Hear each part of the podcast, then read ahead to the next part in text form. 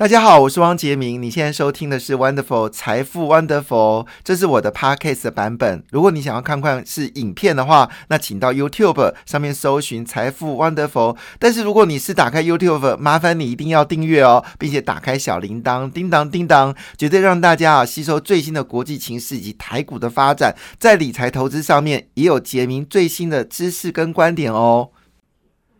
欢迎收听新闻棒，听三位杰明哦。今天是大年初三，那你有没有出门呢？哈，如果出门呢，就会听到我的我们的电台的广播。那如果你没有出门的话，也请大家可以开 U T 呃 Y T 哦，那来看看今天内容非常精彩，尤其是已经到大年初三了，虽然离假期结束还有一段时间哦，但是大家都会思考一个问题：二零零二二年哦，到底有没有一些新的理财的方式来做运作？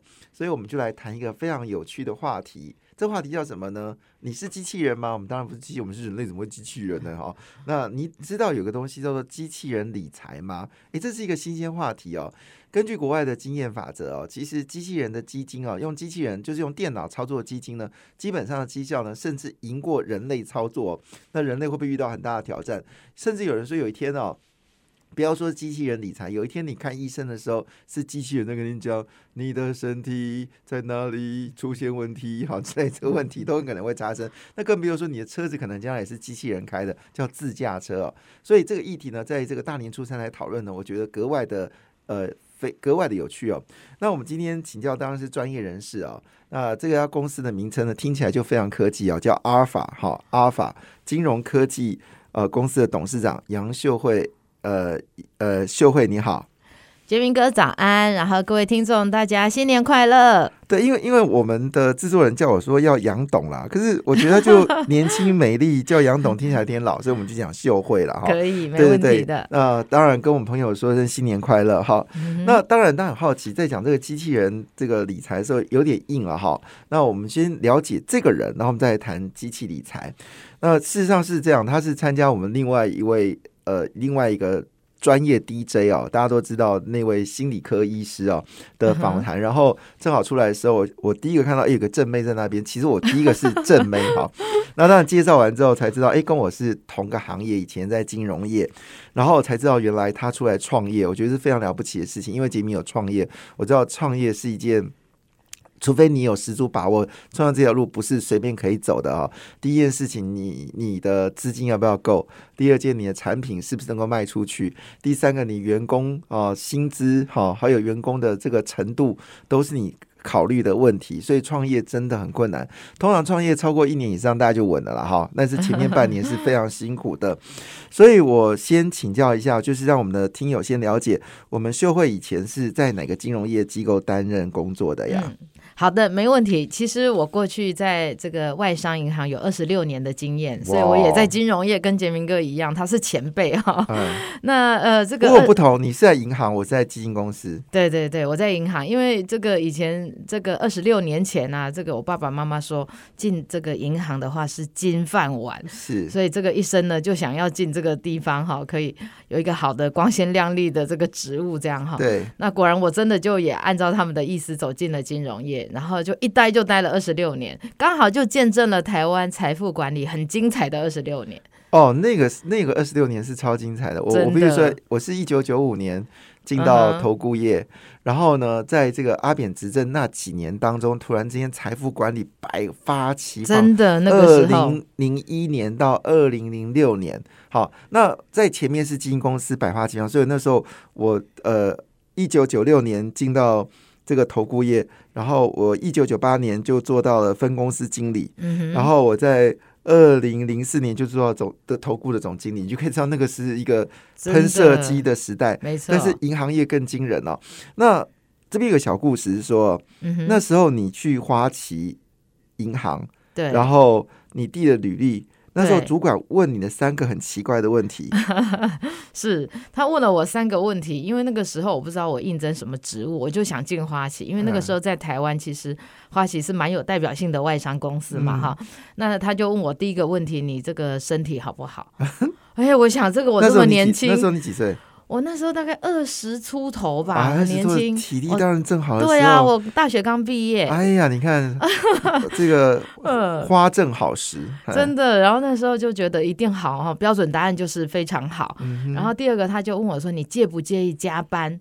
我想说，哎，这个既来之则安之，一定是工作做完才能走嘛哈。年轻人要打拼，我们那个年代其实不介意加班，，对，而且就是老老板怎么交代，我们就怎么把它做好，所以加班没问题。是那第三个，他问我说：“哎，那你会不会在意薪水很低哦，这件事可能一点在意吧？”？呃，但我完全没有犹豫说不会。啊，因为花旗嘛，呃对，因为我想，我想进嘛哈，我觉得不会。如果我来的话，即使没有太高的薪水，我也可以呃拿到很棒的经验。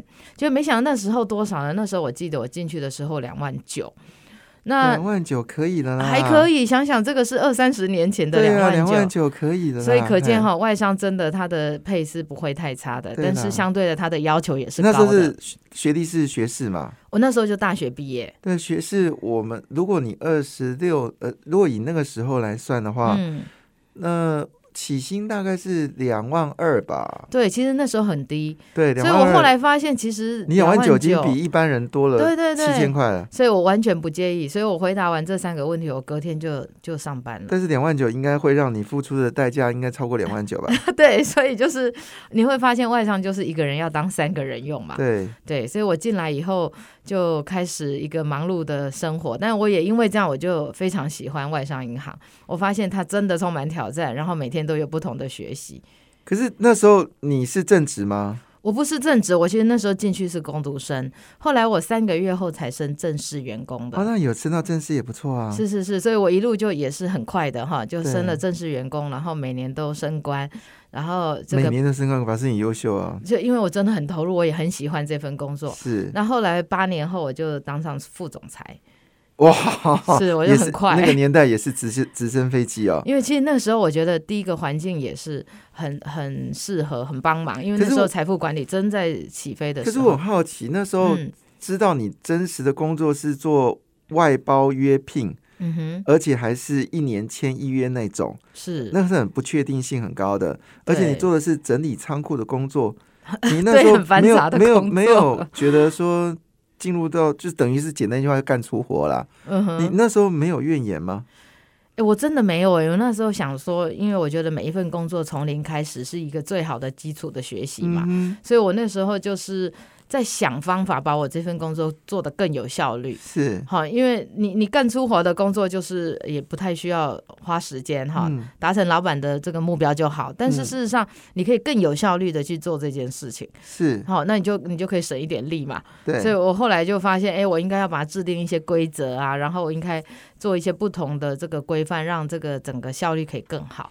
其实我很难想象当时的我们呃杨董啊秀慧年轻那个时候，然后进到花旗，然后每个花旗的人就是看起来外表看起来就是呃一副就是花外 花旗一样，然后灯光美、气对对氛佳对对，然后每个人竞争。到不行，嗯，那时候的心情是，我觉得很好奇。其实对花旗哦，我是有印象的，嗯因为我以前早先刚进第一份工作是在富达，嗯然后富达呢，那时候我是走通路，所以我要去各个银行去拜访，然后劝服。那时候还没有理财专员，那时候都是在外汇，都是人家兼兼差的。那很多的人，很多很多的这些银行里银行的人，他愿意卖基金，不外乎是两种，一种是被指派，非卖不可，他也对基金没热情。好，另外一种呢，其实他自己就很爱基金，所以他就想要投入这个行业。那我们最喜欢的是遇到那种就是第三种人，就是呢，他也不是喜欢不喜欢，他就是来了啊，老板叫我卖，他就傻不隆咚就去卖。而且呢，我曾经遇到一位李专，他长得好可爱啊，长得是一个可爱的李专，然后他也不知道什么叫基金，我跟他解释完之后，他就说：“哦，你只要跟我讲一句话，你要卖什么？”我说：“就发卖富达东南亚。”好 啊，对，那时候东南亚对，最红那时。候有一档，对啊，富达嗯东南亚，然后他就说哦，好好啊。然后后来有一天我去拜我去那家银行的时候，那小女生就看到我就很开心啊，就就因为他们就都叫我英文名字啊，Jimmy Jimmy，你知道吗？我帮你卖了一档基金哎，卖了三百万。我想哦，三百万这数字很大。然后他说，我就问他说你手续费收多少啊？表单写三趴，我就收三趴，怎么可能多少会打折？我就觉得他露出那种天真无邪的表情，我真的觉得非常可爱。但是呢，那时候其实我没有负责花旗，花旗是因为花旗的条件比较高，通常都是由我们高层直接负责。然后有一天我接到我们的那个副总啊，就打电话跟我说，他英文叫 Felix，他说：“哎、那个呃，Jimmy，你给我帮我去跑一趟花旗，他们那边有些问题要问。那因为这不是我涵盖的范围啊，但是老板说了，当然我们就是额外服务一定要额外服务嘛，让老板开心，我们才会开心嘛。老板是我们生命中的重心嘛，没有老板我们就没有未来。所以老板说一，我绝对不会说二，我要加一再一再一哦。这是 以前进入好员工，对进进入那个进入那个呃职场的时候，第一句话是 Who is the boss？这谁是老板？这句话我永远坚信不疑啊。然后我就去了花旗，然后去花旗呢，他就已经就是指定我要去找哪一位哦。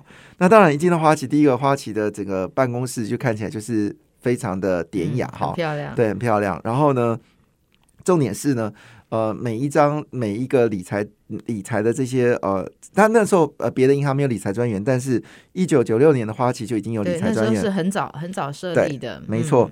然后他们当然不用说，他们的衣服看起来就是很嗯，专业，对，很专业，他们的嗯表情也很专业。然后男的正，女的女的美，好，基本上就是哈、就是觉得自己一进去就马上矮一截那种感觉。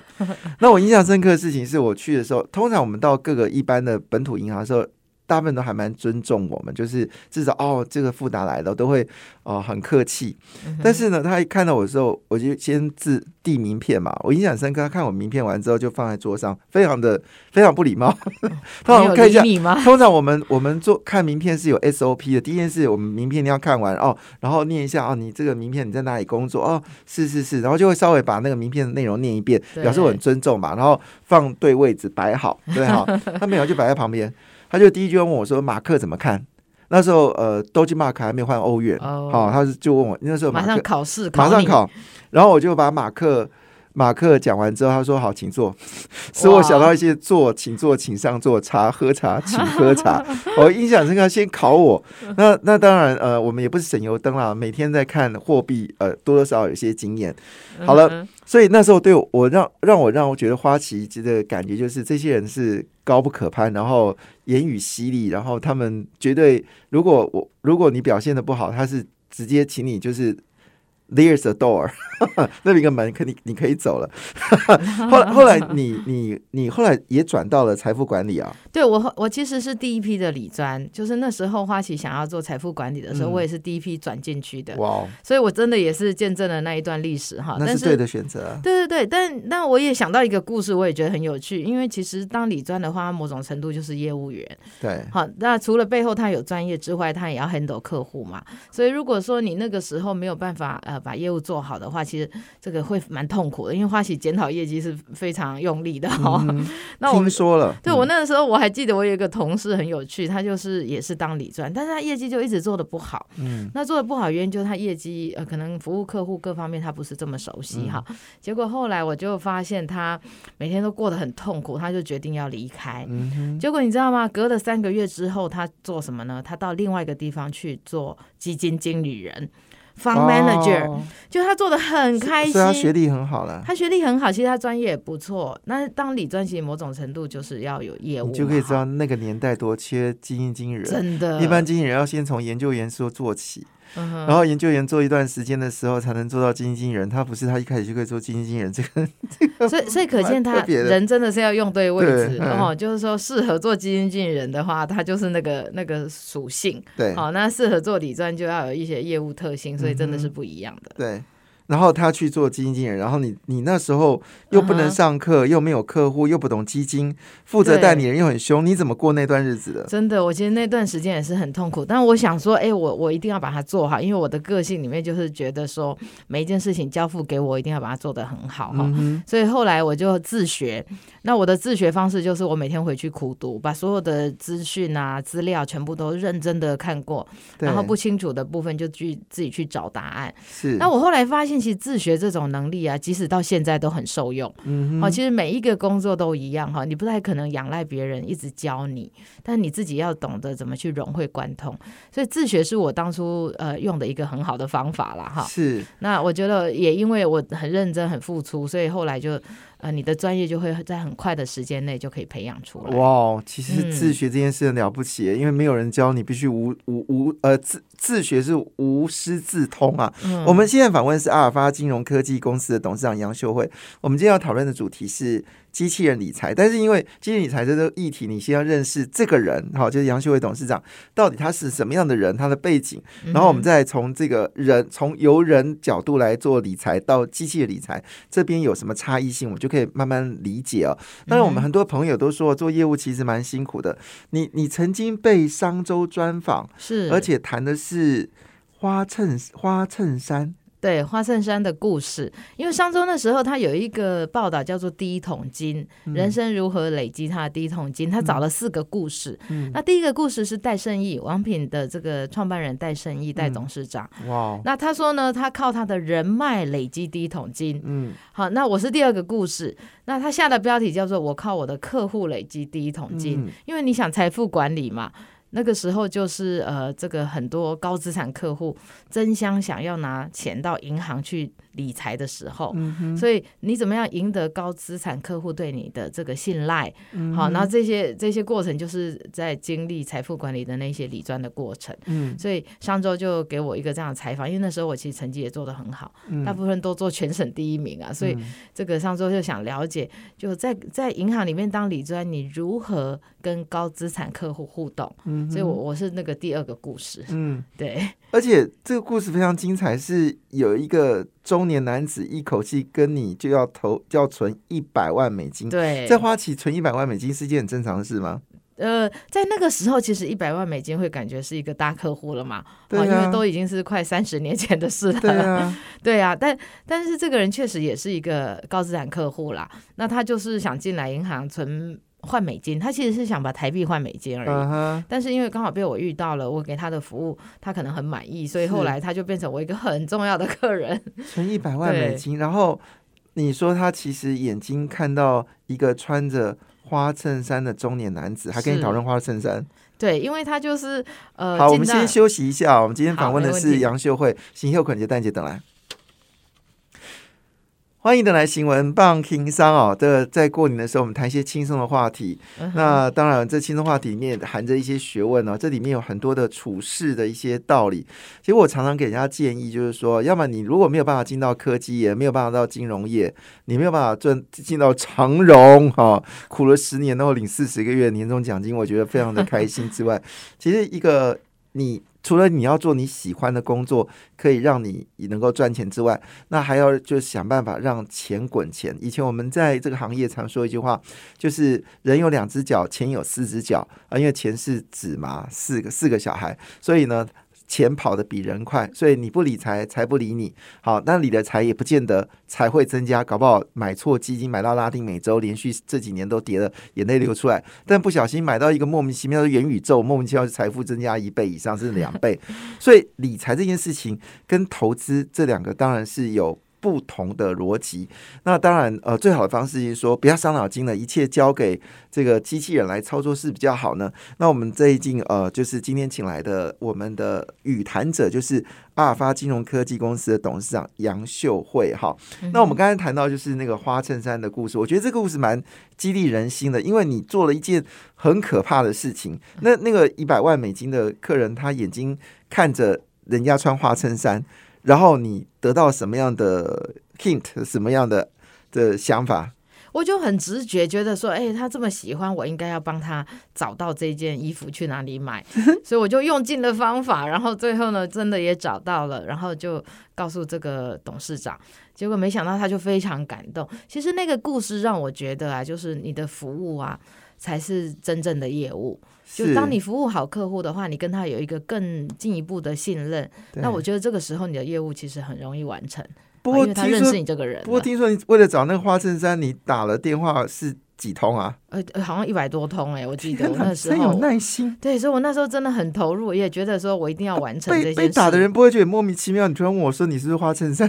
啊，其实要有点技巧的。我那个时候其实打电话去的时候，就是呃会有点售后服务嘛哈，因为每一个人进来做交易，你一定要给他做一些 confirm 啊、确认啊，嗯同时也了解他有没有什么后续需要再帮忙的地方。对，我觉得也是一种 service call，也是让客人觉得说，喂，我们对他的服务是很精致、很到位的。对，对，其实这不容易哎。啊，那就呃，我我其实你你打电话给他，然后当然你会报花旗，然后你跟他讲，突然之间跟一个陌生人谈自己的财富的时候，一般来说都会有一些抗拒吧。所以所以其实陌生的电话或是做业务啊，我觉得这是一个蛮好的磨练。对，好，因为因为客户接到你的电话是开心还是不开心，然后他觉得他是需要还是不需要，有的，时候万一是这个技巧，打给先生就有太太接的，呃，那这不行啊。对，然后然后太太说你要打电话来干嘛？嗯哼，然后我说哦没有，我们找张先生啊，那你你是哪家银行花旗啊？花他有在花旗做生意吗？嗯，哇，就哇这个怎么回答就对啊，所以这。所以这中间有很多技巧以。前我我有一个我我我，因为我常常接触客人，然后嗯我们都会跟呃他们变成好朋友。我印象很深刻，是我很多的夫妻档的客人，就是可能是太太先认识，然后接着认识他先生。通常都是我的客户形态都是先认识太太，然后见再认识先生。然后呢，呃，因为太太不断在先生面前赞美我，所以先生看我的时候眼神都多少有敌意。好，然后因为那时候我坦白讲，那时候我又年轻嘛，人长得也没有很差了哈。然后呢，接下来就是，然后我们就会常常跟那个先生就是呃，像像侍奉公子一样的，让他们觉得很开心。诶，觉得这个男生基本上对他来说没有任何的敌意，而且他是真的替这男生帮忙。我跟很多朋友就这样成为好朋友。然后事情的演变下去，最后是怎么样？才发现到，呃，太太投资完就会说一句话，说，哎，那你就比如说这太太是呃张太太，他就说张太太就会跟我说，哎，你你我这个投资是我自己的私房钱哦，你不要跟张先生讲。啊嗯啊对，然后张先生来这边我投资的时候，他就做完所有投资完之后，他就说，哎，那个你会遇到张太太吗？我说，呃，会啊，就是偶尔还是会通个电话。谢谢张太太一直都很支持我，也谢谢张先生，好像很很礼貌性的。就张先生就讲句话说，没关系，好，你有没有跟我张太太联系，那是你要努力的事情，但你要记得一件事，我们是我们两个投资，我们两个知道，你不用跟张太太说做什么投资。我说，嗯，这当然，客户的、嗯客户的隐私是我最大的荣幸，嗯真的所以我真真的。遇到太多这样的事情了。其实财富管理的话，我觉得就是呃，真的 handle 高资产客户真的有很多美感哎，对，哦，真的要非常小心。然后很有趣的事情是，我们常常去拜访的是，比如说是大户啊，就是比如说也姓张，比如说张太太，她是呃，她可能是一个很有很有钱的人，然后住在一个一个豪宅，然后他的儿子长得实在不怎么样，但他的老他的媳妇就美到一个爆，然后他们就很喜欢说，呃吃饭的时候呢，一定要带他媳妇出去，那媳妇通常都是在呃妈妈面前都不敢讲话。那私底下通电话的时候话很多啊，话讲一大堆，然后你就不知道该怎么办。好了，这是题外话。不过话说回来，其实呃，你的专访里面有提到一件事情，是你在三十岁的时候当上了外商的这个副总裁哦。是，其实我后来一路因为业绩做得很好，那我自己有一个想法，就希望能当上主管，然后担任业务主管。所以呃很开心，就是在四年之后，我在花旗四年之后，那汇丰银行就找我。那那个时候刚好哦，汇丰从。花旗转到汇丰，对对对，因为那时候汇丰银行在台湾正要成立财富管理的部门，嗯哼它在台湾，那我觉得是一个 golden opportunity 啊，因为对我来说，我觉得有一个不同银行的历练。那是二零那时候是一九九七一九七年，一九九七年，嗯对，然后我就毅然决然想了两天，我就加入了 Yeah HSBC。是，其实那个时候要很有勇气，因为也不知道这是一个什么样的银行，嗯然后在台湾完全没有制度、银行、客户什么都没有，从零开始。是对，然后呃，我去的时候就担任这个业务主管，嗯所以我就从一个业务，然后晋升为主管。那从此呢，就呃开始我的这个主管人生啊。然后我就带带业务打天下，嗯然后一直到呃我呃当上了分行经理，然后我又开始呃分行经理开分耶行，对对对，我我其实很快就当上分行经理，那也是我的目标，人生的目标。那时候 当分行经理是几岁啊？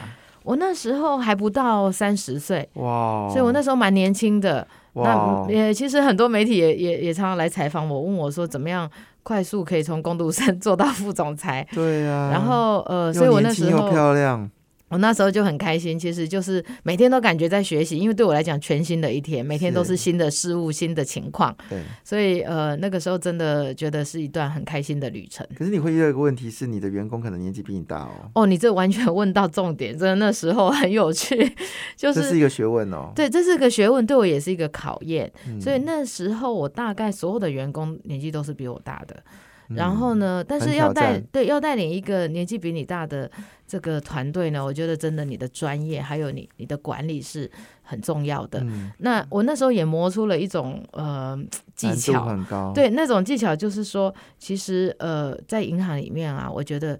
呃，尤其是外商银行，它是不分性别、不分年纪，好，然后但是只要你有能力，他会给你机会，所以这更证明了我希望在这样的公司可以凸显我自己，好，那所以我觉得也很有趣。其实中间也遇到了很多事，但是但是我觉得一路走过来，会觉得哇，这每一个都是挑战。我我比较好奇，那时候你是空降进去，还是你是？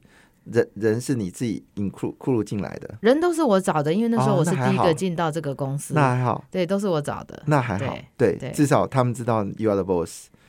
我我的经验是我跳进去的时候我是空降，哦，然后里面有很多年纪比我大的员工，嗯哼，我那个时候觉得人生有点黑暗，对。他们每个人都认为自己的资历比我多，对，所以在金融真的这个怎么你会做我的主管？啊？那时候我因为我以前年轻的是娃娃脸。所以看不出年纪。我还记得我第一次就任呃一家外商公司的投信的。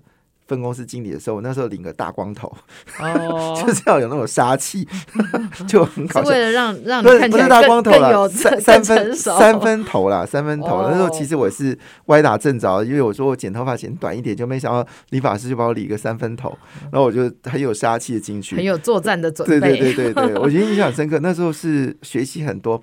好，那我们就进到主话题了。我我先问一件事情，说你从这么好的银行业决定要出来。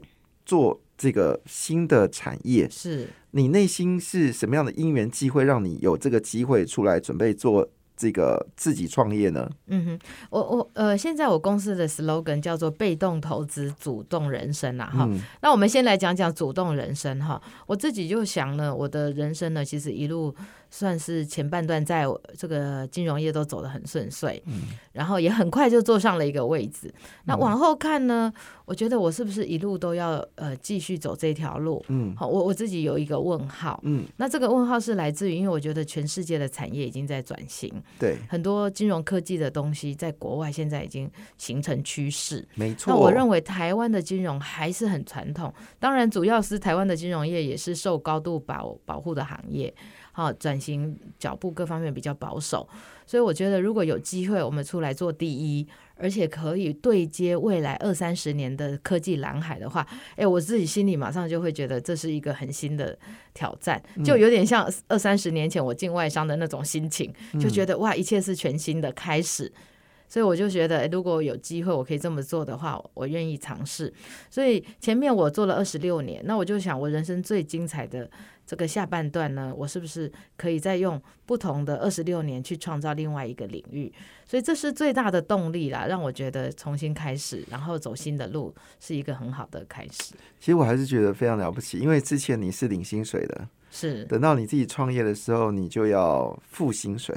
对，完全心态是不一样的。对，然后，然后越优秀的人才，他付的薪水就越惊人。然后每个月你就在付薪水的时候，发现到公司的存款就少一些，然后你要赶快把钱赚回来。可是我比较好奇的事情是，不可能突然之间你就去做机器理财吧？总是机器人理财总是有一些因缘机会吧？其实主要是因为这个机器人理财在国外已经很夯了嘛，哈，它它十年前就开始了，十年前，所以我们观察这个领域已经观察了二零零八年。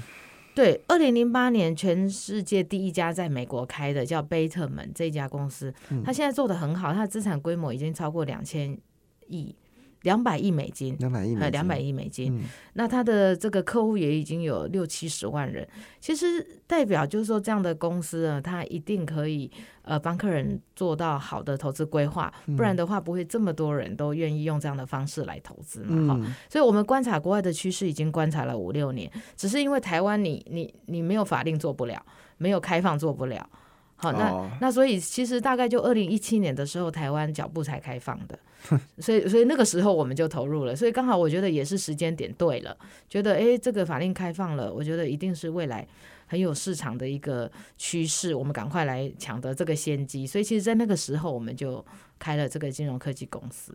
资料上面显示，二零一八年是 Vanguard、Betterman、Wills Front 他们这几家公司开始开始，还有这个 Trust Swap。那后来到了二零一一年，就到了欧洲了。其实是二零零八，呃，这个 Vanguard 啦，Trust Swap，Vanguard 是全球最大的基金公司之对，它是指数型基金公司，下面有一个 Betterman 或 Wells Front，这个都其实是很早在美国就已经开的公司。对，好，那 Trust Swap 这家公司，它以前是做券商的，嗯，然后后来它就大转型，券商，对对对，它转型做基线理财，所以其实它现在客户数啊、资产规模都比这个 Betterman、所以所以有指。数型基金，有做证券的，然后有另外 Berter Berterman 他的背景是什么？Betterman 其实他是呃，他一个创办人叫 Joe Stan 哈，这个人很有趣的，他以前是一个医生，他哦其实是哥伦比亚的硕士毕业，然后他毕业的时候，因为他自己不喜欢看到血。所以这个不适合当医生，但是呢，他就觉得，哎、他也想要走金融，所以他也去考了 CFP 这种证照哈，然后后来到了华尔街工作。不作，会吧？医生考，我们觉得最难最难考的执照，他哎、所以他真的很厉害、他真的很哎聪明，而且他没有没有会计，他没有这样的背景财务那他背景，对他，他考了这个，因为他他后来就觉得说，用我这样的专业呢，我去呃投资股票应该会赚钱，结果没想到他去投了一家公司，就是惨赔。然后惨赔之后，他就发现，哎，为什么投资会这样呢？是不是有一个平台或方法可以让人很纪律，就可以做到稳稳的达成投资目标？嗯，所以他就设了这家机器人理财公司。哦，是这个原因、是这个，原因，所以他其实是这个，我真的觉得大家都要很感谢他哈，因为他所以让这个机器人财的市场啊就蓬勃发展。所以当一个人推出来的时候，马上吸引到指数型基金的王牌 Vanguard 注意到，也是注意到这个股票大亨 Trust Swap 他们去注意到这个事情，所以美国真的速度很快。那差到了三年就到了欧洲了，其实美国他们像像这种机器人来公司，现在已经有超过五百五十家，哇哦，已经雨后春笋的开哈。像有一家我自己也很喜欢，你知道他们的特色变成是。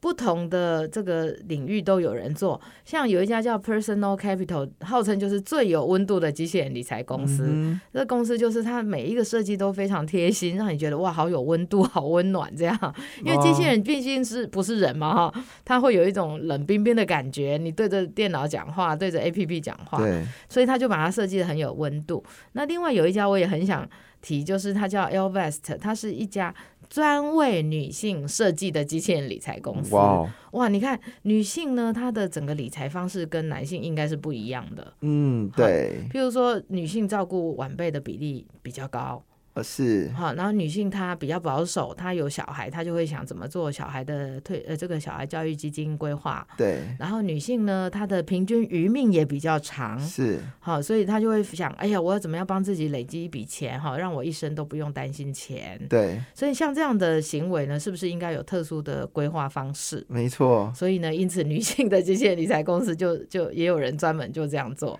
我我觉得女生跟男生的客户的差别在什么？嗯，女生的客女生她其实，如果她想要做什么投资的时候，她其实心中已经有答案了。对，所以我的做法就是 yes yes yes yes，that's good。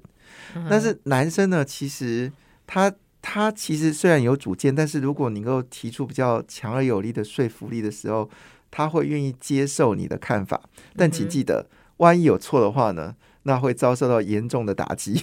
会扣分对，但是但是女生呢会会觉得，因为会跟你聊，那我该怎么处理？但男生就可能就拂袖而去，就是觉得你根本就跟我胡说八道，你是个骗子。所以男女真的有不一样。对啊，女比较感性一点。对那到二零一一年的时候，就是对女生有感性的一面，所以我们嗯投资跟投资，好，那朋友之间要分际，这是我的印象。好，那二零一一年就到欧洲了。是，其实他们呃，国外欧美的这个脚步都比台湾呃亚洲快很多啦。那欧洲的话，他们也是晚了几年就开始有一些代表性的公司就跑出来，像我们看到这个 Namec，Namec 其实它做了很大，在去年时候它已经被 J.P. Morgan 收购了。嗯。所以像这样的公司啊，做了几年之后长大了，就很多人会来招手我们今天访问的是我们阿尔法金融科技公司杨秀慧杨董事长，我们谈的是机器人理财。我们行秀捆姐蛋姐等来。欢迎的来新闻棒听商啊！我们 看跟杨秀慧董事长谈了很多内容，但是都谈的是比较是生活性的事情。但接下来这个不停有十五分钟，我们就要谈一下机器人理财了。那呃，这个杨董，我们刚刚提到就是说，二零一八年这些国家都发生了。那二零一五这股风在二零一四年吹到日本。到了二零一五年的时候呢，中国也开始发，也开始做了。那台湾是延至什么时候，金管会才开始对基金理财有比较多的一一些认同呢？台湾是在二零一七年，那二零一七年它法令颁布是在二零一七年的六月二十九号。嗯，那我们阿尔法机器人理财哈，在二零一七年的四月一号我们就开了。嗯哼，所以等于我们是呃开着等法令开发。哇哇，这要很有勇气哈，而且要很有胆识。而且它又不开放，你就继续。烧钱，呃，对，所以我们其实提早就开了，但我想这样的趋势是势不可挡了哈。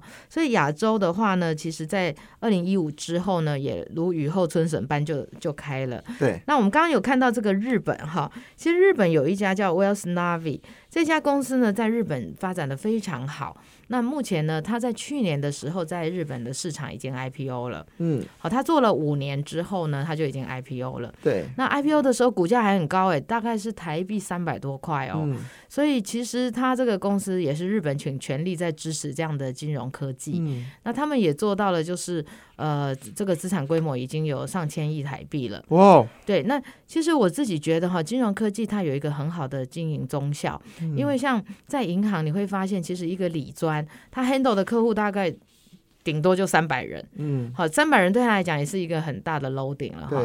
那这三百人，他大概高资产客户可能前面二十三十趴会比较主要联络，但是后面你大概很难就是每一个人都很很到位的这个联络哈。嗯，所以导致呢，其实台湾的这个财富管理有个问题就是。常常会有客户抱怨，嗯，抱怨说啊，这个理专都不太理我啊，哈，可能会不会我钱放太少？正常，好正常，不要怀疑，对，不要怀疑哦。因为因为三百客户，他总共四个礼拜，每个礼拜要服务七十八个客人，所以每一天他辅助至少十二客人，每个客人要讲十分钟，他根本没有时间理你，对，这是事实。所以这是人服务的一种呃问题啦。那那你想哈，其实银行最高的经营就是成本，对，所以他大概九成就在这个人事成本啊、奖金啊、哈这个设备上面。他一定要找最有贡献度的客户。对啊，那你看，像我举 w i l s Navi 的例子哦，其实他他的员工不到一百个，但是他服务的客户可以三十万人，所以代表你知道他一个人可以服务三四千人。那决定是要机器人的啊，这不可能自己处理。对，那所以代表机器人其实它可以有很好的经营中小。对，好，那这这样的公司，我觉得不管是对接他自己的公司，还有客户，都是一个很好的效率啦。嗯，好，那我先问一下，机器人理财对一般的民众它有什么好处？呃，什么叫机器人理财？哈，其实简单讲，它就是你线上的财务顾问。嗯哼，以前你可能找一个人，你现在找一个机器人。对，好，那线上的财务顾问就代表他在线上用很纪律的方式，就帮你投资流程都做完了。对，好，这叫机器人理财。那什么是投资流程呢？就大概第一个，你一定要设目标。对，好，每一个人投资都有点目标。像我想退休，我就要设退休的目标。对。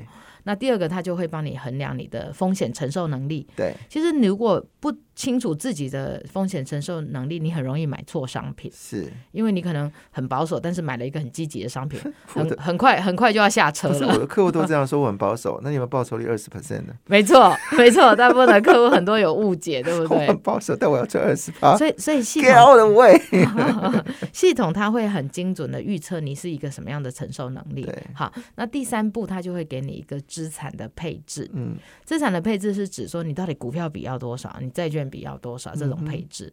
那第四步，它很快就会把你的专属的投资组合，它马上就提供给你，在线上用 AI 的方式就给你，而且这个组合绝对是最佳效率的投资组合。哇！好，那代表说你在承受一定的风险下拿到的报酬率一定是最高的。嗯，那这样的组合绝对人很难挑啊，因为在点闹 game，对，没错啊，很难挑。对，那最后一步我认为最重要就是叫做再平衡。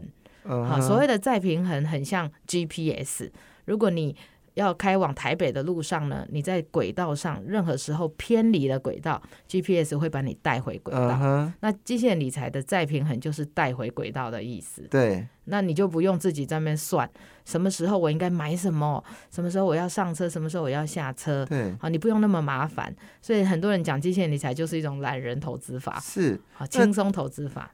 但是我还是很好奇，基人理财它的商品到底，因为我既然是要理财嘛，对，那我到理专的时候，他会说：“哎，这个王先生，你现在保险的比例是多少？然后你房地产的贷款是多少？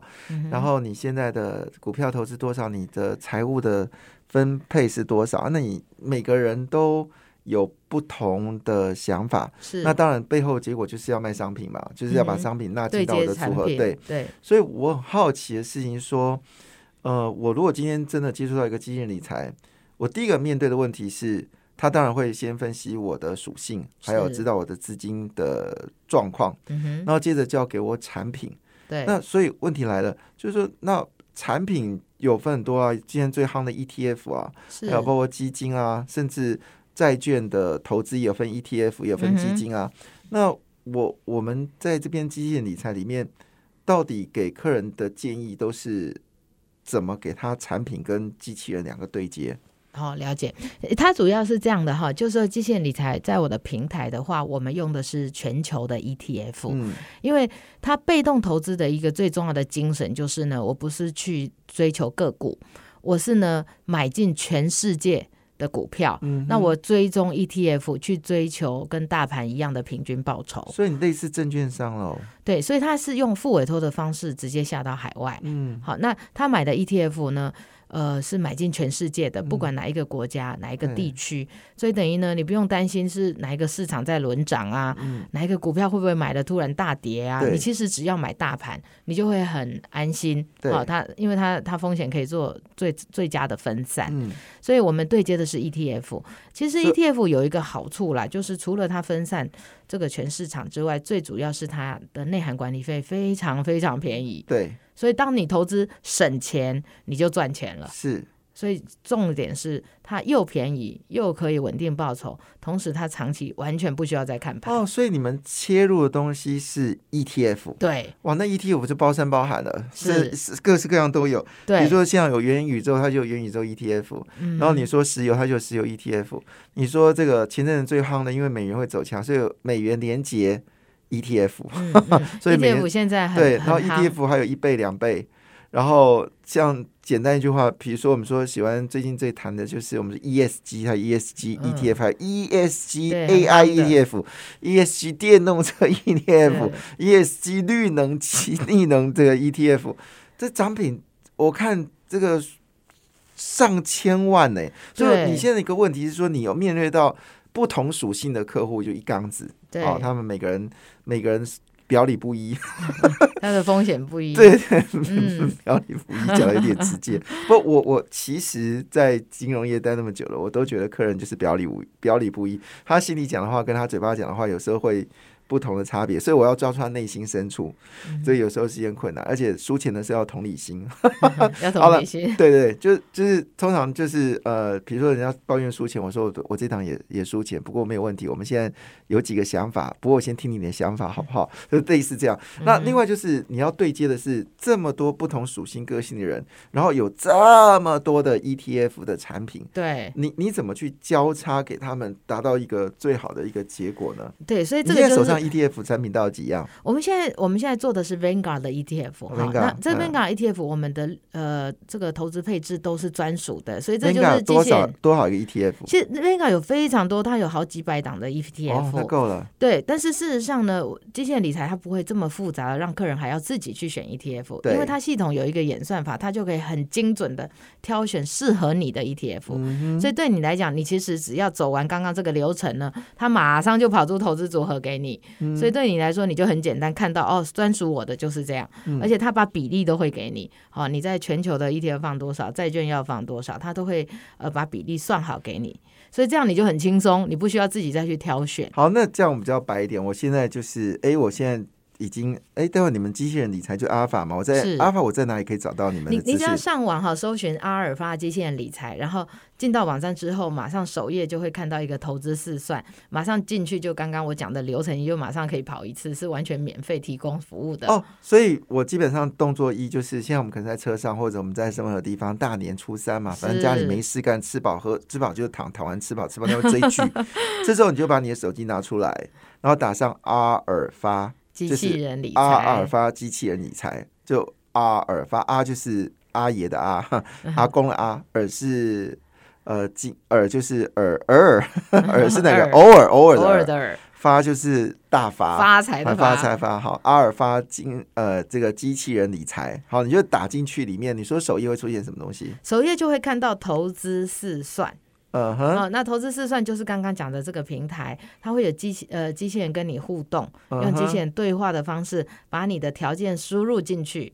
那输入进去之后，三分钟就会跑出你是什么风险属性，你投资的成功几率有多少，然后你的投资组合是哪一个，投资报酬率回测过去十年到底平均是多少，马上都一目了然就可以看到。哦，这里有个问题，其实我常常被银行要叫做风险风险评估，我其实每次填那个资料填的很烦。我知道我的是什么样的人，真的不要问。可是你不做那玩投资，你没有办法去买基金，所以我会问一个问题：整个就是你我在跟机器人对话，会花掉我大概多少时间？大概三分钟，三分钟输完了，对。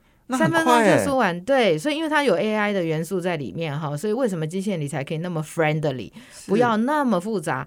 你知道现在银行大家都说去开户最可怕的就是在那边要等一半天，光 KYC 都要做一个礼拜，对，而且你知道，常常我们在手机上面做那个时候，做到半天的时候，你按错个键，又重新再来一次，要重来，然后来按次，你就整个就俩狗，而且它设计又很诡异，就是你要点细项，你没点细项，到结束的时候我打个打个上传，砰一声就出来你哪个地方没填，哦，对真要洗俩狗，然后接下来说你这次的答案跟上次不一样，你要不要重新再填一次？然后你不小心喊个 yes 再来一次，就俩拱。对，所以你你这个不会有这样的一个问题吧？不不会有这样的问题。如果你任何时候有问题，你可以修改，马上重来。它只要三分钟，三分钟对，它三分钟就可以整个完成三分钟给你全世界。对，所以其实现在为什么大家喜欢这种轻松，然后不用花脑筋，然后不用看盘的方式？所以这是太方便了所以换个角度就是，如果你现在车上，你当然不能做这个事情然后。你等到你下车的时候，点杯咖啡，然后把你手机拿出来，打阿尔法机器理财，对，然后它就会出现一个画面，然后上面就有一个一个表单，然后你知道三分钟之间，你一杯咖啡喝完之前，你就已经把这个资料全部出来，接下来就给你一个投资组合。没错，没错。那好，那我已经给投资者下个动作要做什么？你只要按下储存计划，你想下单，它就可以对接这个下单的平台，然后就可以下出去，所以它很快。那这中间呢，当然你需要开户，你需要呃把对啊，开户啊对啊，，那开户全部是线上的，所以它全部是一条龙就可以完成。所以我在线上就可以开户了。线上就可以开户，然后线上就可以下单我的。钱在 A 银行怎么办？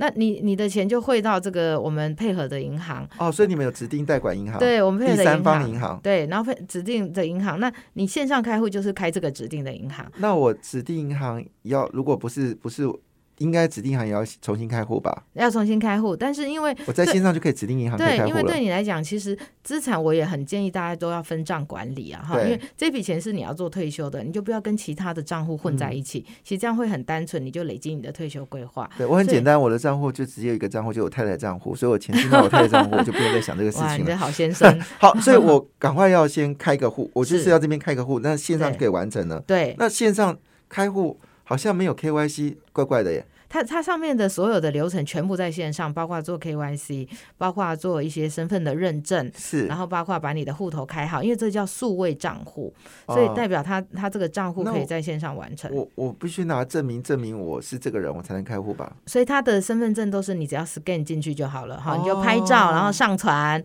那你就可以完成了。是对，因为现在人最怕的就是跑银行，你还要再去开个户，还要排队，还要等这个，太对忙太忙了。所以所以线上是最好的方式。是。那线上一条龙完成的话，其实他的投资理财完全都不需要再好，所以第一个动作我们先打阿尔法机器人，然后接着它会有一个试算表，你就花三个分钟就会有示范，他就会给你呃一些建议。那使用的产品是 Vanguard 全球最大的指数型基金的商品，是里面是有上数百种的产品，然后给你一个效率全员最好的一个投资组合。接下来你要开户，开完户之后就要把钱转进来，然后呢，然后你就按下单，他就直接对接了。好，那下单完之后呢？下单完之后，你会有个会员中心，在阿尔法的平台上，你会有个账号密码嘛，哈、嗯所以你二十四小时随时可以进去看你的这个资产状况，包括每一档 ETF 的情况，还有这个投资组合的综合状况。那最主要是你是目标导向嘛，因为我要退休，对不对？对，所以他会告诉你的目标达成率现在多少了，你每天都可以进去看，我达成二十趴了还是三十趴了哈。他会跟着你一起朝这个目标前进。近。哇哦，对，然后另外就是你可以随时在会员中心看看你的这个成功几率如何啊，然后的一些相关的投资的讯息啊，对，或是说，哎，我现在做完我的退休规划，哎，我小孩要帮他做。教育基金，他二十岁要出国，我是不是要累积个三五百万？那这个时候你就再开一个，好不好？哎，可能不止，好对不对？可能不止，对对，所以你这个时候再开一个小孩教育基金的专户，所以变成你每一个计划可以分账管理。那你知道我替我儿子准备的钱是他出国念书，然后反正故事很长，我就简单说。后来他决定不出国，然后你知道我替他准备的钱变成他现在房子的头期款。哇，那很棒！就你可以知道那个钱有多大，很可怕的一件事情。好，我们今天访问的是我们阿尔法的。呃，董事长杨秀慧董事长，时间过得真的很快。那当然，你如果有任何的问题，就是任何一件事情很简单，就是 try it，就是试一下，try it，好，try it，好，就是让你自己去接受这个理财，因为毕竟基业理财它是没有感情的，它纯粹是用逻辑上分析。不知道你今天收获如何？今天非常谢谢我们秀慧董事长来我们现场，感谢你，谢谢，谢谢大家，新年快乐，新年快乐。感谢你的收听，也祝福你投资顺利，荷包一定要给它满满哦！请订阅杰明的 Podcast 跟 YouTube 频道《财富 Wonderful》。感谢，谢谢 Lola。